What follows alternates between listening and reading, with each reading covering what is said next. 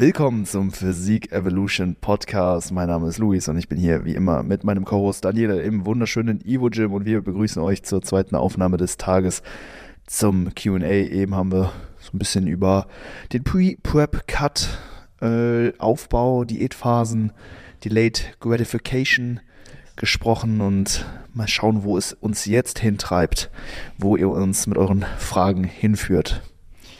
Ich würde direkt mit der Frage von Pascal anfangen. Ist das in Ordnung? Ja, gerne. Weil der hat uns oder dir eine Nachricht geschrieben und zwar, Pascal hat einen Cut für circa 14 Wochen gemacht mit einem großen Defizit. Anfangs war es ein Defizit von 800, später war es ein Defizit von 400 bis 500. Die Abnahme hat auch sehr gut geklappt und ich konnte von 82 Kilo auf 76 Kilogramm abnehmen. Meinen Körperfettanteil habe ich hierbei mit dem Kaliper der Drei-Falten-Methode verfolgt und gemessen. Endresultat waren dann vor circa einer Woche 8,62% Körperfettanteil. Realistisch schätze ich mich aber vermutlich etwas höher ein. Leider habe ich die Veranlagung, dass, ich, dass sich bei mir das Fett von, vor allem am unteren Bauchbereich sammelt. Mein primäres Ziel mit dem Cut war es, eine weitere gute Ausgangslage für den Muskelaufbau zu schaffen und eine Offseason von Minimum acht Monaten anzustreben. Erstmal gratuliere dir, Pascal. Das ist nicht schlecht, dass du da die 6 Kilo abgenommen hast und bei 8,62% Körperfett gelandet bist. Das ist krass. Also natürlich, ich weiß nicht, wie genau ist der Kaliper? Ungenau. Sehr, sehr ungenau oder? Ja, es kommt ja darauf an, wie viele Falten man misst. Je mhm. mehr, desto genauer wird das Ganze natürlich. Aber mhm. es gibt eine Dreifaltenmethode und dann, was weiß ich, okay. wie viele weitere Methoden. Und da kommt es natürlich auch sehr stark drauf an. Aber ja, letztendlich, es gibt halt überhaupt gar keine äh, Methode, um den Körperfettanteil wirklich genau zu bestimmen. Irgendwann. Selbst der DEXA-Scan ist nicht hundertprozentig genau und unterliegt auch einem gewissen Error. Ähm, habe ich bei meinen Messungen eben auch feststellen können, die ich in meiner letzten Wettkampfvorbereitung gemacht habe. Deswegen der Körperfettanteil, das ist nur eine, ah, diese, diese, diese Zahlen, die dann um sich geworfen werden, das ist nur Hokuspokus. Also letztendlich. Pascal, hör auf mit dem Hokuspokus. Ey! Hier wird nicht gezaubert. Außer Kartentricks. Okay, weiter geht's. Wie würdest du den Einstieg in die Aufbauphase am optimalsten gestalten?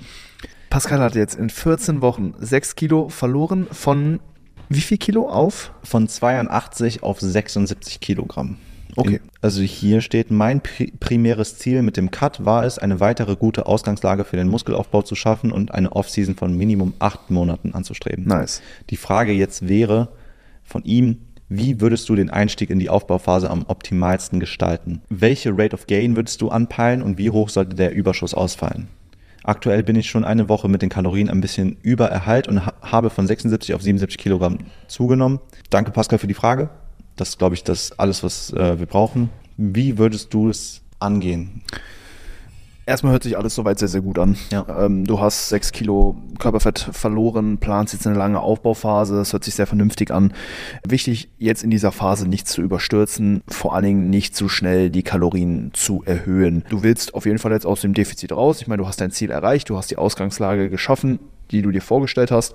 Und jetzt willst du natürlich die Umstände so gestalten, dass produktiver Muskelaufbau möglich ist. Und dafür brauchst du einen Kalorienüberschuss, der sollte aber nicht so hoch gewählt sein. Ne, gerade jetzt zu Beginn wird sich auch noch recht viel adaptieren, was auch seinen Non-Exercise Activity Thermogenesis Faktor zum Beispiel angeht. In der Diät kann es halt sein, dass der Körper so unbewusste Bewegungen so langsam so ein bisschen runterfährt, du einfach so ein bisschen lethargischer wirst, darüber weniger Energie verbrauchst. Und wenn du jetzt dem Körper wieder zumindest Erhaltungskalorien oder sogar auch überschüssige Kalorien zuführst, dann wirst du merken, dass dieser Faktor wieder signifikanter wird, du also auch unbewusst abseits von deinem Training und auch von deinem Cardio- bzw. Schritteziel wieder so ein bisschen mehr Kalorien verbrauchen wirst.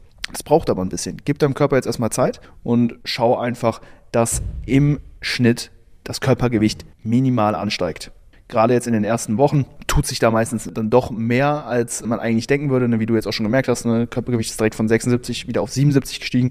Das ist initial erstmal ganz normal. Jetzt wird sich die Rate of Gain aber stabilisieren und da würde ich dir in deinem Fall so zwischen 150 und 200 Gramm pro Woche empfehlen. Also pro Monat dann so 600 bis, bis 800 Gramm Zunahme. Und das entspricht dann bei dir so 0,75 bis 1 Prozent deines Körpergewichts. Mhm. Und damit wirst du auf jeden Fall einen maximalen Muskelaufbau erreichen. Was du auch jetzt in dieser Phase machen solltest, wäre erstmal deine Präzision in Sachen Ernährung genauso beizubehalten, wie du es auch im Cut getan hast. Ja, nur weil du jetzt wieder mehr Kalorien zuführst, heißt es nicht, dass du jetzt fahrlässiger mit deiner Ernährung umgehen solltest, sondern gerade jetzt ne, in dieser Übergangsphase musst du oder solltest du genau die gleichen Maßnahmen, die genau die gleichen Verhaltensmuster beibehalten und diese dann über die Zeit, wenn sinnvoll, ne, so langsam auflösen, dann vielleicht auch langsam dein Lebensmittelpool wieder erweitern, aber jetzt gerade erstmal weiterhin auf die Lebensmittel setzen, die du auch in der äh, Diät konsumiert hast und da einfach darauf achten, dass ja, die Weight of Gain einfach nicht zu stark wird. Da auch wirklich auf Mikroebene gerne nochmal so ein bisschen gegenregulieren, wirklich wöchentlich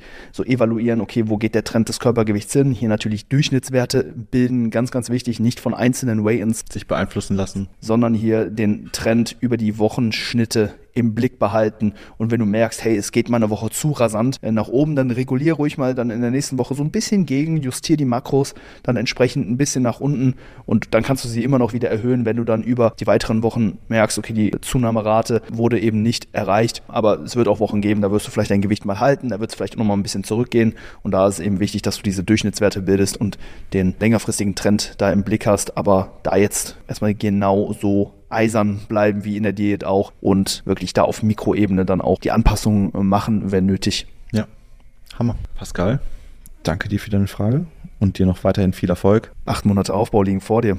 Da Luis, kannst du richtig was bewegen. Richtig, Luis hat dir richtig gute Tipps gegeben. Am Ende des Tages, wir haben das schon bei der letzten Episode geklärt, Trust the Process, halte ich an den Plan. Mikroveränderungen vielleicht einbauen, aber letztendlich wirklich stark und eisern bleiben und die Ernährung auch so genau so weiter durchhasseln, wie du es auch in der Diät gemacht hast. Ja. Nach ein paar Wochen, nach einer gewissen Zeit wird das Ganze ein Selbstläufer. Ja. Jetzt gerade hast du oder hat deine Psyche vielleicht auch noch so ein bisschen das Gefühl, okay, die muss jetzt irgendwas aus der Diät noch kompensieren. Das wird mit der Zeit weniger. Deswegen ja. jetzt genau die gleiche Präzision, die gleiche Genauigkeit wie in der Diät auch nochmal an den Tag legen, bis du so ein bisschen über den Berg bist und dann kommst du in den Flow des Aufbaus easy rein und hast dann auch weniger Resistenzen vom Körper und dann wird das Ganze ein Selbstläufer. Ich würde direkt zur nächsten Frage die vielleicht auch etwas interessant sein wird für den Pascal und die mich auch ein bisschen interessiert. Ich hätte gerne eine Meinung dazu. Und zwar da fragt die Theresa, ob es Sinn macht, die Ernährung in Zyklen einzuteilen, dass man zum Beispiel mal mehr Fette zu sich nimmt oder dann wiederum mehr Carbs, also entweder High Carb oder High Fat und dann dementsprechend halt, wenn man High Carb fährt, Low Fat und wenn man High Fat fährt, Low Carb, das so einzubauen, dass man dementsprechend gegen den Heißhunger entgegenwirkt und Cravings verringert. Hast du, hast du das schon mal gemacht, so einen Zyklus eingebaut bei einem Athleten, der dann zum Beispiel eine Zeit lang mehr Fette bekommen hat und weniger Carbs und dann dementsprechend auch vice versa? Nie mit der Intention, dass es nur so eine, eine phasenweise mhm. Änderung war. Ja. Wenn, dann sind das eigentlich immer langfristige Änderungen. Aber finde ich auch gut, weil die beste Ernährung, also wirklich jetzt nur auf Ernährung bezogen, Training und alles andere kann man noch ein bisschen drüber diskutieren, aber ich finde, das Wichtigste an einer guten Ernährung ist der langfristige Erfolg. Und das heißt, dass die Ernährung auch so angepasst ist, dass man die langfristig einhalten kann, ohne Schwankungen, ohne Probleme. Ich fände es problematisch. Ich bin gern so ein Mensch, ich esse gerne das Gleiche. Erst recht, mhm. wenn ich einfach stressfrei essen mag und ich weiß, ich hätte damit meine Kalorien, esse ich einfach gerne das Gleiche. Und wenn ich dann Zyklen hätte, wo ich das dann wieder ändern müsste, müsste ich mich neu anpassen. Und das würde mich so ein bisschen offsetten Natürlich könnte man das dann wieder einfach sich neu beibringen und sowas. Ist mhm. ja kein Problem, kriegt man alles hin. Aber sowas fände ich dann, wäre das so ein Störfaktor mhm. in einer Ernährung. Und ich denke, man muss sich hier auch immer die Frage stellen, okay, was ist die Sinnhaftigkeit dahinter? Mhm. Was für einen physiologischen oder auch psychologischen Effekt will ich dadurch hervorrufen? Ja. Ich sehe zumindest hier im, im, im Kraftsportbereich wenig Rationalen, die dafür sprechen, sehr fettbetont sich zu ernähren. Im Ausdauersport schon eher. Ja. Da wird Fett für die Energiebereitstellung viel eher herangezogen, ne, bei diesen langfristigen, ausdauernden Belastungsformen. Ja. Aber bei uns im Krafttraining, äh, in einem Wiederholungsspektrum von 5 bis, lass uns 50 Wiederholungen bei einem extremen High-Web-Satz sein, ja. werden primär die Carbs für die Energiebereitstellung benötigt. Definitiv. Und die Fette dienen vielmehr dazu, eben ne, die essentiellen Fettsäuren natürlich zuzuführen, für eine gute Hormonproduktion auch zu sorgen und ja, natürlich auch einfach Energie bereitzustellen. Ne? Fette mit 9,3 Kilokalorien pro Gramm. Ja. Sind sie auf jeden Fall ein guter Kalorienlieferant. Abseits davon fungieren sie natürlich auch, um die Verdauungsgeschwindigkeit ein bisschen zu verlangsamen. Wenn du jetzt eine Mahlzeit hast, wo du isoliert Kohlenhydrate zuführst, die wird halt super schnell verdaut. Wenn Fette aber noch mit dabei sind, dann dauert das Ganze länger, also bis die jeweiligen Makronährstoffe dann zur Energiebereitstellung bereitstehen. Du hast aber dann auch einen geringeren Ausschuss von Insulin zu einem bestimmten Zeitpunkt. Also du hast nicht so einen starken Insulin-Spike und dementsprechend auch nicht so starke Schwankungen im Blutzuckerspiegel. Also da eventuell auch sinnvoll, um einfach ne, die Energie so ein bisschen langsamer freizusetzen mhm. und nicht so starke Ausschwankungen in diesem Hormon Insulin dann eben auch zu erfahren. Also da haben Fette natürlich ihre Daseinsberechtigung, um entsprechendes Wohlbefinden auch über den Tag zu gewährleisten. Mhm. Aber über ein Gramm Nahrungsfett pro Kilogramm Körpergewicht pro Tag hinauszugehen, halte ich im Kontext vom Kraftsport, vom Hypertrophietraining nicht für sinnvoll. Zumindest nicht, wenn man den maximalen physiologischen Effekt aus der Ernährung herausziehen will. Also da geben dir Kohlenhydrate einfach mehr, mehr Benefit Bin im direkten Vergleich, ja. Wie, wie heißt die Ernährung, wenn man ganz viel Fett isst? Ketogen, ne? Mhm. Was wäre der größte Benefit von einer ketogenen Ernährung? Das würde mich aktuell interessieren. Ich weiß nicht, ob du da etwas weißt. Aber weil es gibt ja tatsächlich Athleten, die fahren diese Ernährung. Und die sind auch im Bodybuilding-Bereich unterwegs. Und da würde mich halt interessieren, ob das wirklich eine Präferenz ist oder vielleicht irgendwie diese Athleten Kohlenhydrate nicht so gut vertragen oder sonst irgendwas ist. Das wäre eine gute Frage. Aber zurück zu Theresa. Nee, es ist auf jeden Fall interessant. Ich, ich würde da gerne noch drauf eingehen. Auf, hast, äh, hast du dann auf, auf, auf, auf, äh, das Thema äh, ketogene Ernährung? Ja. Ich, ich finde, es macht wenig Sinn, eine komplette Food Group oder sogar einen gesamten Makronährstoff aus der Ernährung auszuschließen. Es ist ja nicht nur ein Mikro, es ist ein Makro. Es ist ein Makronährstoff, den man hier im Prinzip komplett versucht zu meiden, was erstmal sehr, sehr schwer ist, ja. was deine Lebensmittelauswahl extrem schrumpfen lässt, wenig Variation zulässt und natürlich auch das Risiko für Defizite in Mineralien und Vitaminen enorm erhöht. Mhm. Welche Lebensmittel enthalten Kohlenhydrate? Obst, Gemüse, Vollkornprodukte, Getreide. Ja alles super Sachen, ja, die uns super viele Mineralien und Vitamine liefern. Auf die soll man komplett verzichten, halte ich aus dem Standpunkt für grob fahrlässig. Da kommt gleich die Polizei. Luis, Luis im Einsatz. Strafzettel. das geht doch gar nicht. Du kannst die Kohlenhydrate verlangen. Ja. Nein, Spaß. Ähm, was, was hältst du, wenn wir gerade bei diesem Thema sind? Kennst du dich mit Carnivore aus, der Carnivore-Ernährung? Da isst man nur Fleisch? Nur Fleisch. Und da ist man ja auch sehr kohlenhydratarm. Ja. Also an sich ein gleiches Spiel da. Ey, hirnrissig. Wirklich. Schämt euch. also, jetzt mal so die, diese psychischen und ethischen Sachen mal so außen vor gelassen. Ne? Ich meine, der eine, der hat dann Probleme, Fleisch zu essen, verzichtet auch auf Milchprodukte. Der andere kann kein Getreide essen, vielleicht wegen dem Gluten. Und es gibt natürlich immer gewisse Unverträglichkeiten und Rationalen, wieso man jetzt gewisse Sachen eben isst oder auch nicht isst. Ja. Aber wenn man sich jetzt mal wirklich ganz nüchtern so die physiologischen Auswirkungen anschaut, dann sprechen da wenig Punkte, also eigentlich gar keine Punkte für mich jetzt dafür, Makronährstoffe auszuschließen oder auch nur einen bestimmten Makronährstoff zu essen oder eine Lebensmittelgruppe. Im besten Fall habt ihr von allem etwas. Ja. Also nur so könnt ihr wirklich die gesamte Bandbreite an Vitaminen, Spurenelementen eben auch abdecken, was eine extreme Herausforderung ist, wenn man das nur über die Ernährung macht, weil man so viele verschiedene Sachen essen muss. Das schaffen eigentlich die meisten Hochleistungssportler eben nicht und genau deswegen ne, werden ja auch gewisse Dinge auch supplementiert supplementiert und so weiter. Richtig. Haben wir auch drüber gequatscht. Aber also diese ganzen Ernährungsformen aus dem physiologischen Standpunkt her schwierig. Mhm die Auswirkungen auf die Psyche, ne, wo man, womit man sich gut fühlt, was man vielleicht dann auch subjektiv einfach gut verträgt, das ist halt nochmal eine andere Sache. Da will ich jetzt auch niemanden auf den äh, Schlips treten. Da wird natürlich jeder sein, seinen Weg finden, aber ich denke, es sprechen, sprechen schon einige Punkte dafür, dass man sich da möglichst ausgewogen ernähren sollte. Ja. Definitiv, bin ich voll bei dir. Also ist es halt auch schwer. Ne? natürlich, hast du auch schon erwähnt, deswegen gibt es Supplemente oder Ernährungsergänzungsmittel. Aber Studien zeigen, also die längsten Studien, die aufgefasst wurden, zeigen einfach, dass eine ausgewogene Ernährung, ich will jetzt nicht sagen, der beste Weg auf der Welt ist. So, so, sowas will ich nie sagen. Ich finde sowas auch ein bisschen, ein bisschen lächerlich. Das, das, das, Wort ausgewogen ist ja, steht ja in einem extrem positiven Kontext. Also ja. kann man eigentlich nichts gegen eine ausgewogene Ernährung sagen. Das ist ja schon so ein Totschlagargument ja, eigentlich. Das, das ist schon so, so plump. Also ja. da ne, das geht irgendwie hier rein, da raus, wenn man das ja. sagt, aber ausgewogen heißt wirklich halt mit Ernährung und oder mit Supplementen seine Needs zu füllen. Sei Richtig. Vitamine, Mineralstoffe, Spurelemente, was auch immer, seine Fette, seine Kohlenhydrate, seine Proteine. Es ist wirklich so, non-disputable. Man kann nicht drüber diskutieren, finde ich. Ich zwinge niemanden und ich glaube, du zwingst auch niemanden, Fleisch zu essen oder Milchprodukte zu konsumieren. Mhm. Jedem das seine.